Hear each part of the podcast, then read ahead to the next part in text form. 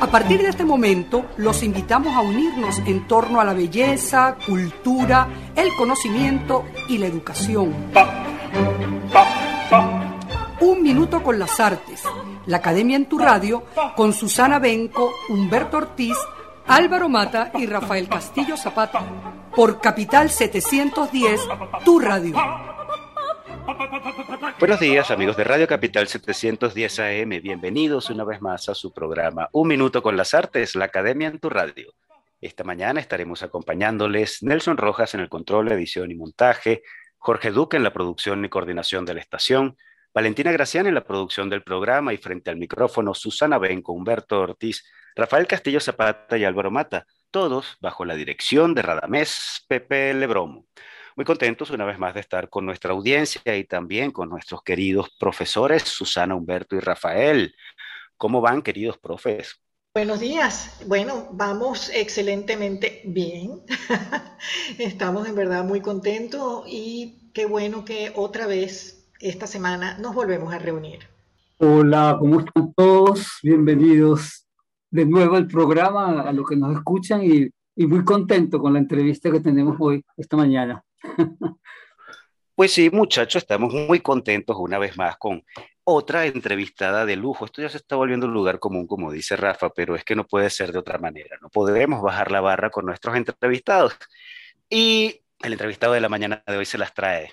¿De quién estamos hablando? Pues de Sagrario Berti, de nuestra amiga Sagrario Berti, historiadora de fotografía, curadora, crítico e investigadora de la cultura visual contemporánea. Sagrario es licenciada en Artes, mención cine de la Universidad Central de Venezuela, con especialización en conservación fotográfica, registro y gestión de colecciones por el Museo Internacional de Fotografía y Cine George Eastman House de Nueva York. Eh, adicionalmente, tiene un máster en Historia del Arte, Europa, Asia y América por la Universidad de Sussex, Inglaterra. Las líneas de investigación de Sagrario se centran en la trayectoria cultural de fotografías material de archivo, artefactos prehispánicos, arte visual y objetos artesanales. Apasionada de los procesos fotográficos, su rescate y conservación trabaja de manera independiente como investigadora, curadora y fotoeditora. Bienvenida, Sagrario Berti, a Un Minuto con las Artes. Ay, gracias, de verdad que es un placer estar con ustedes y gracias por la invitación. Eh, es una gran oportunidad de compartir con los profesores Humberto Ortiz y Rafael Castillo, también contigo, y por supuesto con Susana, gran amiga y respetadísima investigadora de arte. Y muchas gracias por la invitación. Bueno, mm, te voy a decir, yo estoy encantada que estés con nosotros hoy y además porque creo que va a ser muy interesante compartir tu experiencia en varios sentidos. Eh, en realidad, más que hacerte una pregunta, me gustaría más bien resaltar tus logros profesionales. Logros que sin duda eh, son resultado de mucho estudio, de análisis, de tiempos de reflexión, de mucha disciplina.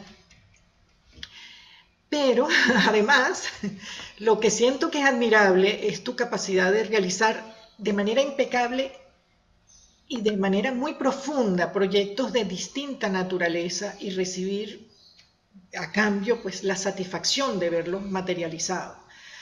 Pues vale decir tu labor docente, tus curadurías, tus investigaciones, tus artículos y algo que para mí es así como eh, el proceso heroico, lograr ver libros publicados y tú lo has hecho además, eh, bueno, tienes varios trabajos y varios libros, pero en este de fotografía impresa en Venezuela en particular, eh, es una joya en cuanto a investigación, en cuanto al diseño, la, la, impresión. Y todo esto me lleva también a pensar, bueno, es un privilegio que hayas podido resguardar el tiempo que se necesite así sea algo largo, para poder llevar a cabo investigaciones profundas. Usualmente en, en nuestros oficios pues tenemos que correr de un lado a otro, bueno, por la misma sobrevivencia y, cortar y cambiar y volver y, no llevamos siempre la posibilidad de profundizar un proyecto y, por supuesto de verlo después materializado. Eso para mí es un logro maravilloso. Em, bueno, sí, porque la investigación pues, requiere tiempo, eh, requiere continuidad. Y aparte de la, del lado investigativo, que me concierne porque es, digamos, el, como el gran sueño que todos los investigadores tenemos, es también tu, tu, trabajo curatorial. O sea, has hecho unas curadurías para mí inolvidables. O sea, yo no puedo olvidar la oscura piel de la luz. Mario Cravo Neto en el Museo de Bellas Artes en aquel momento, fue en el 2003. La de Anita Pantin, que utilizo en mis clases algunas imágenes móviles de estos especies de dibujos móviles que ella efectuó realidades instantáneas fue otra gran exposición. Estas dos, las que mencioné, son de la sala TAC y viene la, la, otra, la de Nan González, Trama de Tiempo, que también fue en la sala TAC en, en alianza con Enrique Faría Art Nueva York. De modo que son grandes proyectos, importantes proyectos. Yo no sé qué decir, tal vez mi pregunta sea, ¿cómo haces para hacer tanto? para ser tan diversificado y al mismo tiempo de tan gran envergadura. Bueno, podemos comenzar por ahí. Gracias por tanto elogio. Realmente, pero trabajo desde mucha pasión y desde la curiosidad y sobre todo trabajo con los amigos. Creo que todas esas exposiciones que he hecho y el libro Fotografía impresa en Venezuela sale porque no, no trabajo sola, trabajo en colaboración, trabajo con amigos que respeto, que quiero, que me brindan sus, en el caso de fotografía impresa en Venezuela, porque trabajé con bibliotecas de amigos que me las ofrecen y que se entusiasman y que trabajamos juntos. Yo creo que por eso ese, ese libro surge porque estoy con gente a quien respeto y que me ayuda y que todos nos ayudamos. Entonces, finalmente son libros, este, el caso de este fue un libro coautoral, aunque no parezca, bueno, sí, Ricardo estuvo muy presente, que es el diseñador gráfico, pero igual son largas conversaciones con Pablo Gasparini, largas conversaciones con Luisimo Molina Pante, que es otro coleccionista de libros, con Olivier Bloch, que es otra, otra persona que estuvo muy cercana a mí en ese momento, y bueno,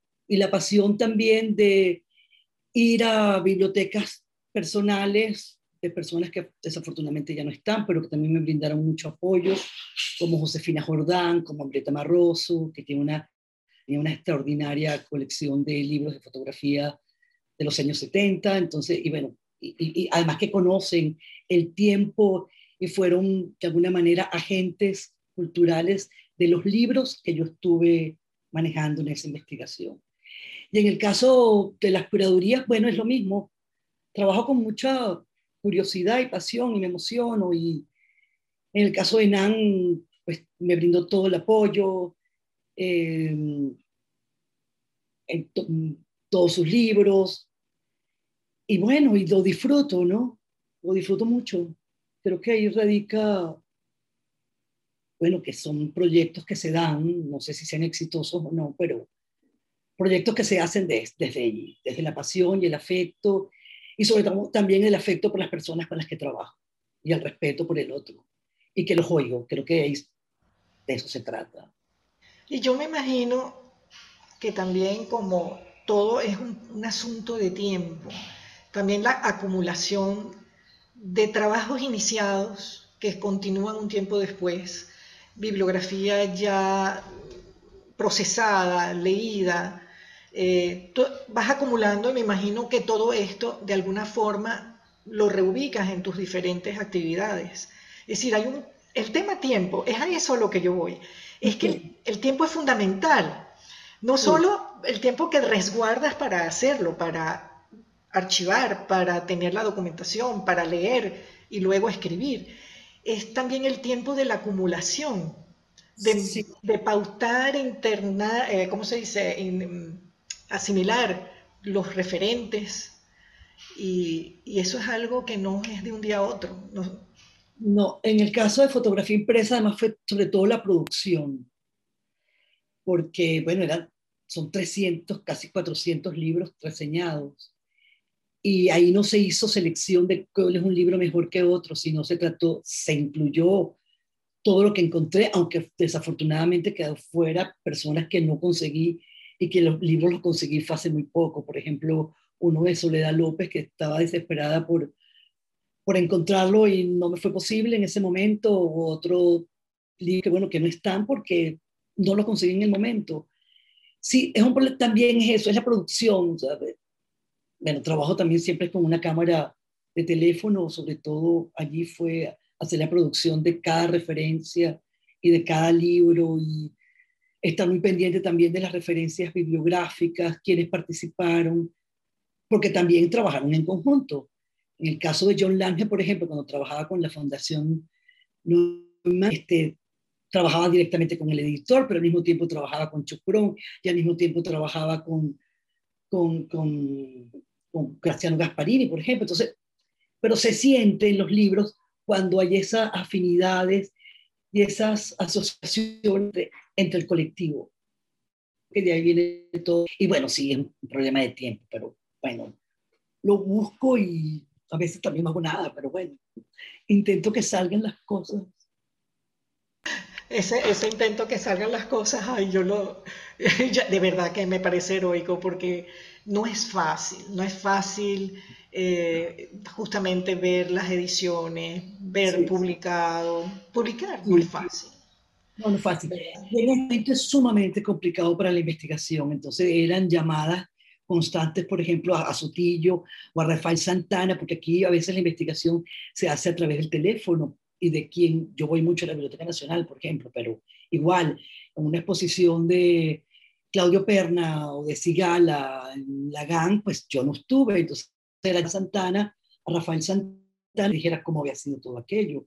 Y a través de esos relatos, de esos rumores, pues se arman mis historias también y por eso, nada, asociaciones entre amigos. Eso es maravilloso. Sí, no, sí, sí, déjame, déjame agarrar aquí el, el testigo un momentico porque me parece precioso eso que está conversando, Sagrario, las asociaciones entre amigos y el trabajar entre, entre amigos que es, este, es maravilloso y además se van haciendo nuevos amigos porque va entrando gente. Y hay, hay, un sitio que también me parece como, como admirable en, en, en el trabajo que, que tú haces, Sagrario. Yo, cuando te conozco, sé el, el, el, valor que tiene en ti la materialidad de las cosas, el, objeto en sí, el papel, en el caso de la fotografía, cuando has trabajado siempre la, la cosa muy, muy, el comportamiento del material, yo no sé cómo llamarlo. ¿Ah? Es, Pero, es exactamente eso.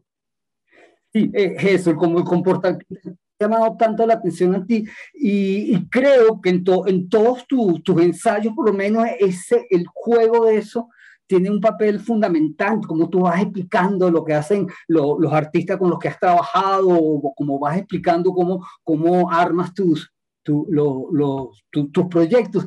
Yo tengo como varias preguntas, a ver cuál, me sale, pero, pero sí, primero me interesaría saber, este, eh, eh, ¿cuándo, ¿cómo formas esos proyectos? Se, ¿Cómo, es por intuición, supongo yo, que te intuyes un trabajo y te más por ahí y te, y, te fajas con eso hasta que lo vas procesando, lo vas elaborando. ¿Qué papel juega la escritura ahí? ¿La escritura ahí mientras vas armando o la escritura viene después o vas armando la escritura en la medida que vas haciendo el proyecto? El, el juego reflexivo, ¿cómo, cómo lo, cómo lo manejas? Disculpa la pregunta. No, no, no, de verdad que muy acertado que me digas eso, me encanta, porque sí, finalmente primero para mí son los materiales. ¿Cómo se comportan los materiales? Sí, tengo una, mm, ya lo dije varias veces, curiosidad, sí, pero tengo pasión por el comportamiento de los materiales porque finalmente la naturaleza incide en las cosas materiales y por eso surge la fotografía, justamente. O sea, la fotografía surge pensando en que es qué material es el que se adapta a o sea, cómo la naturaleza Registrar. se registra en el material y es a través de la óptica y de la química. Y finalmente es en el papel, aunque por supuesto estaba otro proceso fotográfico que se llamó daguerrotipo, que es metal y que no era multiplicable. Pero sí, hay, primero hay una pasión por los materiales, no solamente son los materiales fotográficos, sino también por las artesanías, por eh, los artefactos etnográficos, por... Uh, recuerda que En, mi infancia fue una ferretería, entonces mi relación con el material es muy, muy cercano y, y cómo los objetos se comportan dentro de los espacios este, domésticos también es una de mis... De, mis, porque, de tus pasiones, sí, de tus encantos. Finalmente los objetos, pues, son, tienen personalidades, ¿no? Tienen, tienen también, uno les acumula afecto. También viene también esa relación con la cerámica, ¿no? Cómo, cómo, cómo se domestica el material es realmente lo que más me interesa. Y después que se domestique más ese material, pues viene sí el tejido, que sería la escritura a partir del material. Y la escritura se va, se va haciendo de acuerdo a, la, a eso, a la descripción del material, ya sea cerámica, ya sea una cesta yecuana o ya sea, mira, cualquier otra cosa, una talla que puedas conseguir hecha por cualquier persona en la calle o, o cómo funcionan los materiales en un pintor outsider como, no sé, Bárbaro Rivas, que uno ve que pintó con pintura industrial y lo que estamos viendo ahora es una pintura que diluyó en querosén y resulta ser que ya perdió los tonos, vamos a llamarlos originales de alguna manera, pero que bueno, que si eres un acucioso observador, pues de alguna manera vas a imaginar cuál fue aquello o cómo fueron esos tonos, si eran brillantes o no. Creo que hay claro. O sea, y tu, tu, escritura entonces se hace como, como muy, muy detallista con, con la descripción del material, entonces, ¿no? O sea, eh, porque hay una, también una cosa importantísima en ti siempre ha sido la mirada, el saber mirar, el mirar, el mirar, el tocar con los ojos y eso traértelo a la escritura, es lo que me parece que, que logras con, con, con los que escribo, cuando haces una, una reseña de un artista o cuando, o un, sí, un artista, pareciera que me estuvieras describiendo lo que voy a ver, no sé, o, o, cómo verlo. Es, sí, es, lo, es lo, que... Sí, Pero también es una pasión, bueno, no en vano estudié procesos fotográficos, lo que llaman procesos históricos ahora de fotografía, pero también en el caso de fotografía es que no solamente es que veo lo que está atrás de la fotografía, veo el respaldo de la imagen o cuáles son las condiciones y el contexto funcional que dio origen a esa imagen. Y ahí es realmente donde me interesa. Eso es importantísimo, claro. Sí. ¿Dónde circula? ¿Quién la tomó? Este, ¿Cuál fue la intención? Más que la imagen misma, porque siento que a veces la imagen misma no me dice nada, o bueno, así estoy entrenada. No me dice nada, sino es el respaldo de la imagen o bueno, el contexto o quien la acompaña, porque ya afortunadamente ahora en estos momentos no leemos las imágenes únicas, sino que las imágenes se leen a través de otra. El juego de referencias que hay ahora, que es como otro, otro tema que te quería tocar yo, es ese abismal juego de referencia de imágenes que hay hoy en día y con la cosa virtual más todavía, que de repente esa materialidad original ahora se transforma y se retoca y se, retoca, se, se cambia y cambia y cambia con, con el juego virtual. ¿Cómo establecer esas relaciones ahora con, con este, el archivo virtual que hay ahora de imágenes y trabajar con eso? ¿Es posible trabajar ahora desde ese sitio? Bueno. Ahora con la imagen digital tiene esa ventaja que, bueno, antes hablábamos de negativo y positivo, ahora la imagen digital no tiene negativo. Sin embargo, ¿qué se está haciendo? Este, todo lo que se hizo en el siglo XIX, sobre todo los temas, pues se repiten. O sea, ahí es lo que llaman intertextualidad. Okay. Y, y otra de las ventajas que ha dado la imagen digital es que muchos artistas han retomado eh, el oficio manual. Entonces regresan a viejas técnicas, pero sigue siendo, sí, hay mucha referencia, pero se vuelve a eso, se vuelve a, mirar la fotografía o a hacer temas fotográficos que ya se había, que eran inquietudes y que eran prácticas que, se hicieron en el siglo XIX. No, no, tanto, o sea, en los mismos temas de identificación, policial que surgieron en 1880 se, se siguen haciendo. Este, el retrato que fue uno de las que define lo que fue los géneros del siglo XIX, pues se sigue haciendo, solo que con temas, con, quizás con técnicas contemporáneas, pero ahí está todo, que creo.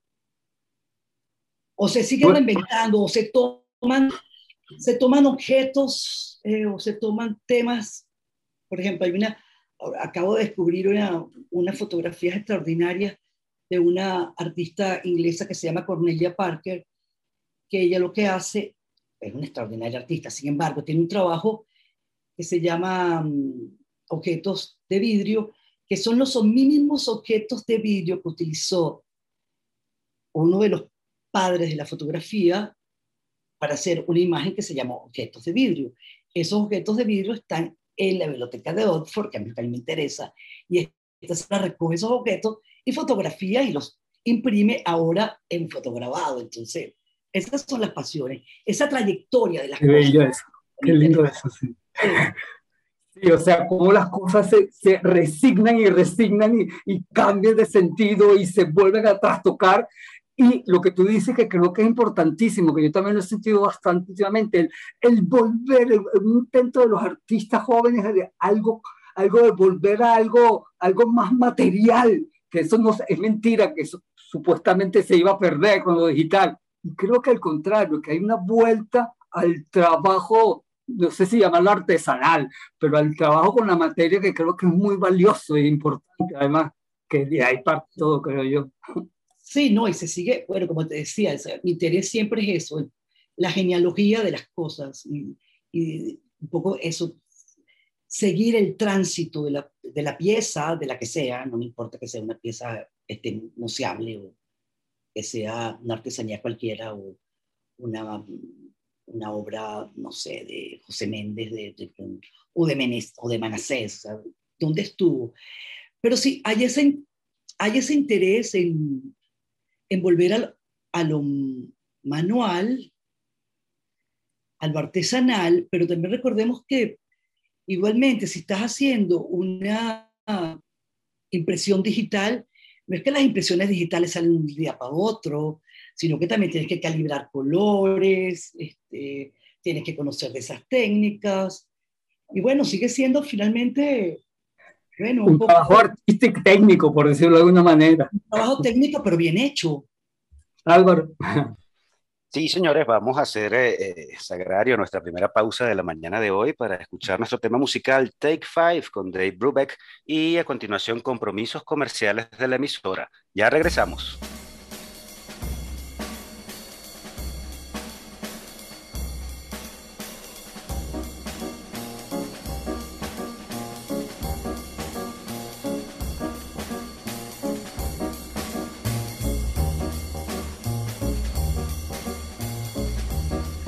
Thank you.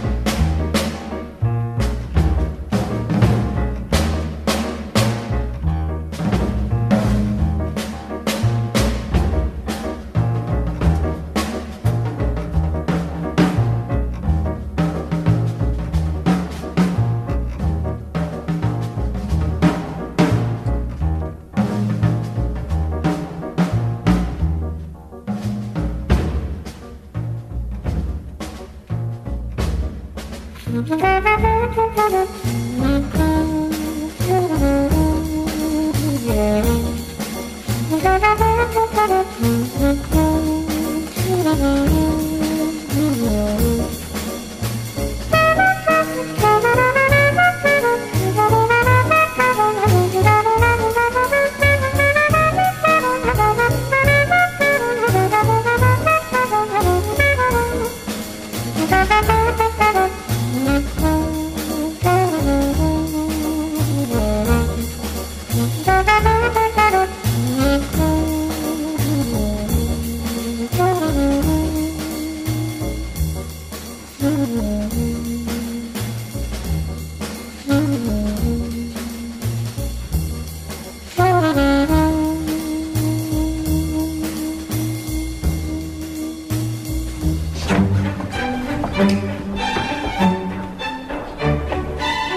Parten del dial. Ya regresamos en Un Minuto con las Artes.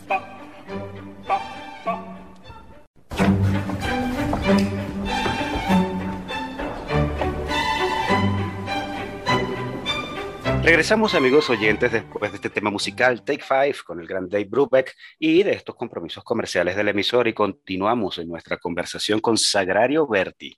Rafa, ¿qué tienes para nuestra invitada? Sí, bueno, vamos a, tratar de establecer un enlace entre lo que Sagrario ha dicho a, propósito del trabajo con el material, con la seducción del material en el trabajo también de la curaduría, pero, también en, el trabajo de investigar con fotografías en archivos, en revistas, libros, periódicos de hace mucho tiempo también es un contacto con una materialidad que ha sido afectada precisamente por el tiempo y ese placer del contacto con la memoria que está decantada en esos papeles y en esos negativos, en el caso de la fotografía eh, histórica, vamos a llamarla así, ¿verdad? Porque, bueno, Sagrario está especializado en, también en análisis de la fotografía del siglo XIX, etcétera, etcétera.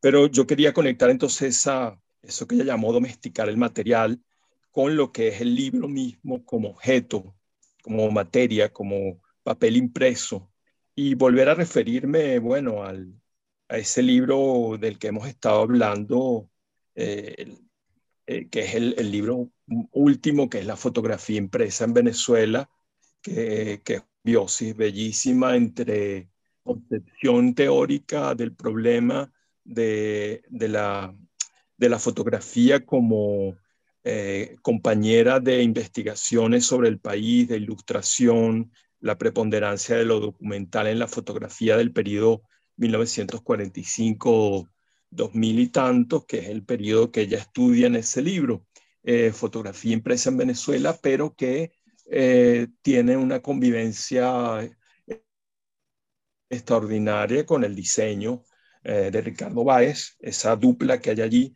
que ha logrado un libro magnífico que más allá de la investigación, más allá de las imágenes, es un libro en sí mismo como objeto, es un objeto en sí mismo. Y bueno, quería que ella nos hablara un poco de esa relación con el diseñador, eh, la maravilla de la elección de la tinta. Este es un libro eh, materialmente eh, que excede los niveles de lo óptico y pasa a los niveles también hay que tocarlo, la, sensualidad del papel y otro elemento importante que no es habitual, aunque en los libros nuevos suele ocurrir, que es el olfato. Es decir, un libro que está impregnado de tinta, que huele a tinta, que nos reenvía materialmente o matéricamente a la propia fotografía y a la tinta gráfica, esa, esa relación también entre eh, la imagen impregnando el papel y la tinta impregnando el papel. Son dos modos de impresión que están allí en un diálogo bellísimo y este es un libro, bueno, incunable, me parece una de las maravillas de, nuestra edición, además porque no solamente es un libro de Sagrario Verte, diseñado por Ricardo Báez, sino que además ha sido eh, impreso y compuesto nada más y nada menos que por Ex Libris. Entonces, un poco hablar, sí, de lo matérico en la composición de un libro como este. Era un poco mi intervención. Bueno, sí, este, como, como les decía, eh, este libro también, siguiendo con lo que es el trabajo en conjunto, eh, la investigación tomó mucho tiempo, sí, efectivamente fueron seis años, y otra de las personas que, que estuvo también muy cercana fue Aisa Sánchez, sobre todo me ayudó también mucho en la investigación y en la selección de muchos de los libros. Efectivamente, se inició de alguna manera la pasión por los libros también de parte de Ricardo, porque recordemos que esta disciplina, lo que llaman el fotolibro, es de alguna manera reciente, justamente de finales del siglo pasado que comienza, se comienza a hablar de fotolibro como género o como disciplina dentro de la fotografía, que es una disciplina alterna a la historia oficial de la fotografía. Sí, justamente trabajamos en conjunto y realmente el diseño tiene muchísimo que ver con lo que acabas de decir, con Javier Expurua, que fue el director de impresión.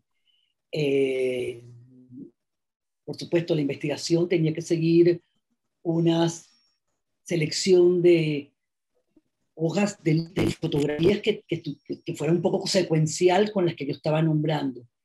Pero luego, por supuesto, la composición del libro y el, y el diagrama y los gestos tipográficos y los gestos gráficos son de Ricardo. Y, bueno, sí, sí, realmente es un libro que ha tenido como suerte, por otra parte, porque em, ha obtenido, sí, es Hortario, ha obtenido hasta premios, obtuvo el premio de, está catalogado como uno de los nueve libros, mejores libros sobre libros de una fundación que se llama Aperture Foto París, y bueno, sí, y es justamente la correlación entre lo que es el diseño y el contenido de la investigación lo que llamó muchísimo la atención para, para, para que fuera nominado. ¿Y qué te puedo decir? de más, no sé qué más, Rafa. Sí, bueno, podríamos conversar también ah, para, para la audiencia esa el, el, boom, digamos, del fotolibro, del libro foto. Eh, es como una nueva tendencia teórica, además de el libro ilustrado con fotos. Sí, es una tendencia que se hace oficial a finales del, del, del, siglo XX. Ya, ya, en 1980 ya comenzaban algunos libros hablar de lo que era el libro ilustrado con fotografía. Una, unas investigaciones de una investigadora norteamericana eh, con un libro que se llama Escenas en la librería, Carol Astron, que es así como la que inicia todo lo que son las investigaciones, pero finalmente el libro, o sea, la fotografía, como lo dice también el mismo Talbot, es la fotografía por lo general iba en libros, ya desde 1840, cuando se inventa la fotografía, una de las intenciones era que formara parte de libros ilustrados. Y de ahí que Talbot hace en 1843, 46, el primer libro ilustrado con fotografía que se llama El lápiz de la naturaleza, porque lo que se estaba buscando era justamente eh, en aquel momento era eliminar lo que era eh, el trabajo manual para hacerlo mecánico y qué cosa más mecánica que hacer imágenes a través de la cámara que se imprimieran y que fueran en libros. esa fue una de las primeras intenciones de Talbot.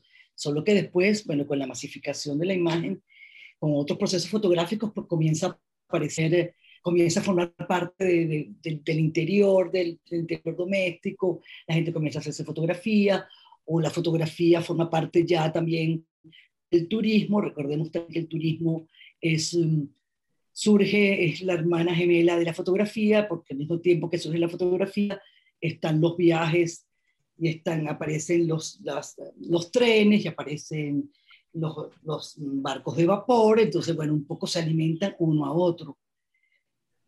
Pero bueno, ¿qué pasa? Ya para 1880 sí aparece, comienza a funcionar la fotografía dentro del periódico de, de la imagen impresa, al lado del texto. Y finalmente, como les decía, en, 1800, en 1990 y en el 2000-2004 aparecen ya los grandes compendios, compilaciones, lo que llamarían ahora, lo que llaman fotolibros, pero a mí me gusta llamarlos como fotoensayos o fotorelatos. Y sí, es una disciplina, como les dije, que es alterna a la historia oficial de la fotografía, porque ya no se ve la fotografía o ya no se habla de la fotografía como el autor o como la autora o la fotografía eh, va, tiene la intención de exponerse en la, galería, sino que, bueno, la fotografía más bien toma el, el medio masivo, que siempre ha estado, no ha dejado de estar, pero se comienza ya y entra en la academia estas uh, disciplinas y comienza a interpretarse lo que es el fotolibro o el fotoensayo o el fotorrelato. Claro. Respondo la pregunta, Sí, claro, perfecto. Eh, bueno, hay muchísimas más preguntas, pero no sé si nuestros compañeros tienen algo que agregar. Sí, yo le quería eh, eh, sondear a, a, Sagrario otra, otra faceta, digamos, de su fructífera carrera profesional. Y bueno, eso tiene que ver con lo siguiente, para enterar a la audiencia un poco, Sagrario Berti es una una gran conocedora de los artefactos etnológicos, como ella los llama, y uno de los trabajos más interesantes en este sentido que ha hecho nuestra invitada de hoy fue su ensayo Objetos precolombinos y sus historias, contenido en el libro Arte Americano Antiguo 3500 a.C., 1532, después de Cristo, Obras Maestras de la Era Precolombina, un libro editado en Italia en el año 2011 a partir de la colección etnológica de Jimmy Leonora Belilti. Bueno, en este texto que refiero, Sagrario señala las diferentes maneras de evaluar algunos objetos precolombinos y de cómo se hacen museables en los museos de arte, y la cito textualmente a ella, eh, cómo adquieren un carácter cultural, son obras ¿no? en los museos de arte, mientras que los museos etnográficos son artefactos que indican el pasado y poseen carácter de documento y registro. Hasta aquí la cita. Eh, hablemos, Agrario, de tu experiencia con los artefactos prehispánicos. ¿Cómo cambia su lectura dependiendo del contexto cultural, entiéndase museo en este caso, donde se les ubique? ¿Y qué tan cerca estamos nosotros hoy, siglo XXI, de una interpretación ceñida de estos objetos, sorteando el campo de lo especulativo, ¿no? que, que está en el tapete? Bueno, seguimos con, el mismo, con la misma historia. Em, como le decía, como le respondía Humberto, eh, eh, eh, trato de, lo que me gusta es trazar la historia y la genealogía de objetos. En el caso de los, de los objetos prehispánicos, pues lo que decía en ese texto, si mal no recuerdo, era que ellos tienen un valor de culto en las comunidades indígenas en las comunidades primigenias y luego son vendidos, circulan en el mercado para llegar al museo y vuelven, de alguna manera se resignifica de nuevo su valor cultural, aunque pierde su valor, eh, vamos a ver, vamos a llamar cosmogónico que tenía en su primer mm, tránsito de, de, valor, ¿no? Que sería el valor cultural en relación a, a, la naturaleza o, a los dioses o a la cosmogonía de la, a la que pertenecía el objeto. Y, bueno, sí, eh, transita por, esa, por, por, ese, por, por ese camino, de, luego se hace mercancía y luego pasa de nuevo a ser el valor cultural, pero un valor ya museal y es un valor de culto más bien apegado a las ideología del arte occidental, ya el objeto como el objeto para contemplar, y pierde ese, su valor de uso primario, que es el, ser objeto religioso. Así es. Eh, es toda una transformación, ¿no? Desde, desde las excavaciones en que aparece el objeto y, me dio mucha curiosidad eso, cómo pasa, cómo pierde, digamos, esa carga mágico-religiosa que tuvimos, tenía en un principio y ya se convierte en otra cosa según, según las lecturas que hagamos de él a partir del, del contexto donde se ubica. Eh, Susana, ¿tienes algo para cerrar? ¿Decías? Bueno, mm, también quería conversar un poco pensando en que ella ha trabajado a Paolo Gasparini, que es un fotógrafo 100%, pero también a Luis Molina Pantin, que es fotógrafo, pero que también tiene una obra objetual en el que la imagen es importante y el objeto es importante. Entonces era sobre ese límite entre la fotografía y el arte contemporáneo, eh, esa relación tan estrecha, sobre todo de finales del siglo XX a, a la actualidad. A ver si nos podía comentar un poquito sobre esto. Susana. Este, es muy complicado. No, no, no es complicado. Este, Bueno, nada, es que ya la fotografía a partir de 1960, con los famosos mm. conceptualistas, mm. ya es un recurso, ya, ya es obra. Es obra, sí. Es obra. Este, antes, bueno, era recurso expresivo, como en el caso, no sé, pienso en Pedro Terán, cuando usaba sus Polaroid, este, que era, un artista visual, pero que no había usado eh, un material sensible, una Polaroid SX70 o la misma NAM, pero, y pasaba a ser eso como un recurso que ayudaba a, o que generaba o accionaba sentidos. Ya la fotografía, bueno, forma parte de, no sé cómo llamar, bueno, del arte contemporáneo finalmente, este, sus formatos tan grandes, este, bueno, si son imágenes digitales, si son imágenes seriadas sobre todo, que es lo que se trabaja ahora, y, y ya, ya no hay esa diferencia que existía antes de, justamente del material, cómo el material puede definir eh, géneros artísticos, ¿no? Ya eh, se iguala, bueno, no sé, hay muchas posiciones que ahora es solo fotografía o se coloca fotografía al lado de la pintura, entonces ya no hay esas, mm, ya no se, ya no se hace un balance entre si forma si es una forma de arte, finalmente es una forma de arte, aunque sea una forma de arte documental, pero también justamente dependiendo del lugar donde se exhibe, de dónde circula. Y cómo se defina también el artista, también. Mm, artista visual. Yo creo que sería algo que engloba la multiplicidad de medios que se integran en el arte contemporáneo. Exacto, es un artista visual. Sí. artista visual. El caso de Luis Simón, por ejemplo. Y el mismo Paolo, finalmente, también es un artista visual, aunque, por supuesto, Paolo eh, pertenece a la escuela de los años 60, 70, está más apegado a lo que llamaríamos el documentalismo igual, pero igual también Luis Simón trabaja con material documental. Claro. Son, diferentes terminologías y dependiendo de cómo se sienta cada uno. Pero. Yo creo que hay algo estupendo en, lo que nació como fotografía, por decirlo de alguna manera, que, que, que ha abarcado y ha, tras, ha, como atravesado este, los géneros artísticos y las visiones y las posiciones. Y, entonces lo importante ahora es qué se hace con este material propio y, empezar a jugar con ese hacer. Parece que estuviéramos en ese sitio, ¿no? ¿Qué puedo hacer yo con una imagen y de qué manera la trabajo, cómo la trabajo? ¿Qué hago yo con, yo qué sé, con una buenísima reproducción del Guernica de Picasso?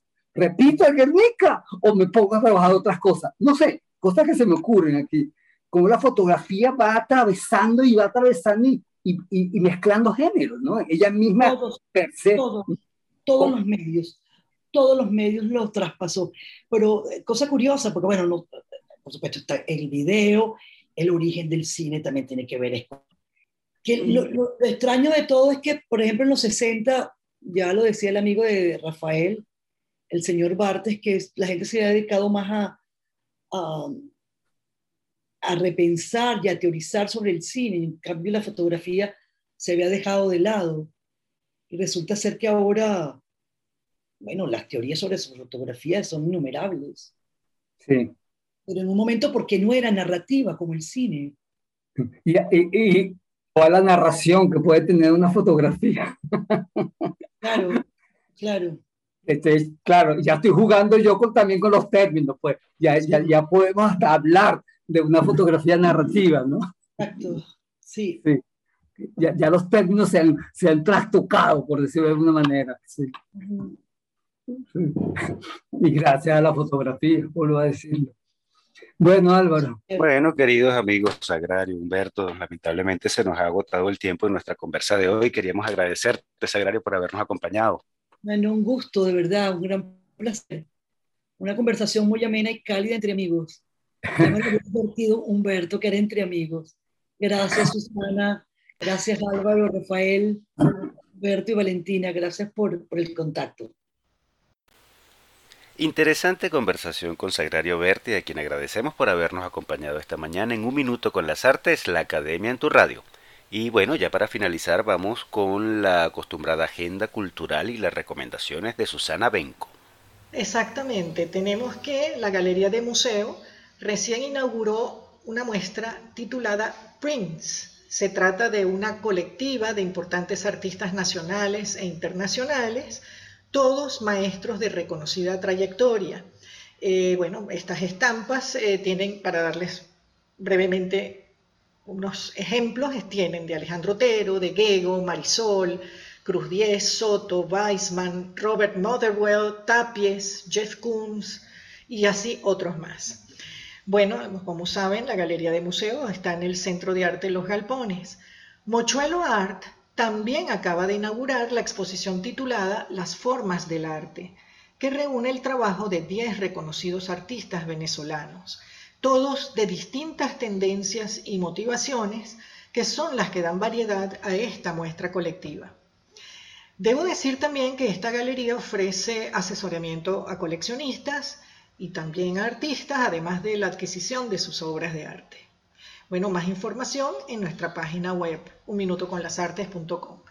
La Galería Abra Caracas, también en el Centro de Arte Los Galpones, inauguró en el Galpón 6 la primera exposición individual en Venezuela de la artista Lucía Vera, nacida en Nueva York, es una joven artista.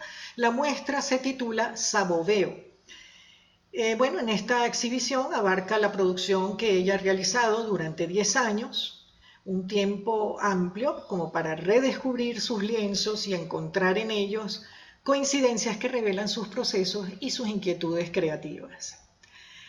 Ahora, en materia, vamos a decir, de formación, de actividad práctica, tenemos que la Biblioteca Francisco Herrera Luque, ubicada en la Plaza de los Palos Grandes, realizará el taller Collage en la Fundación, dirigido por el artista Jesús Caviglia.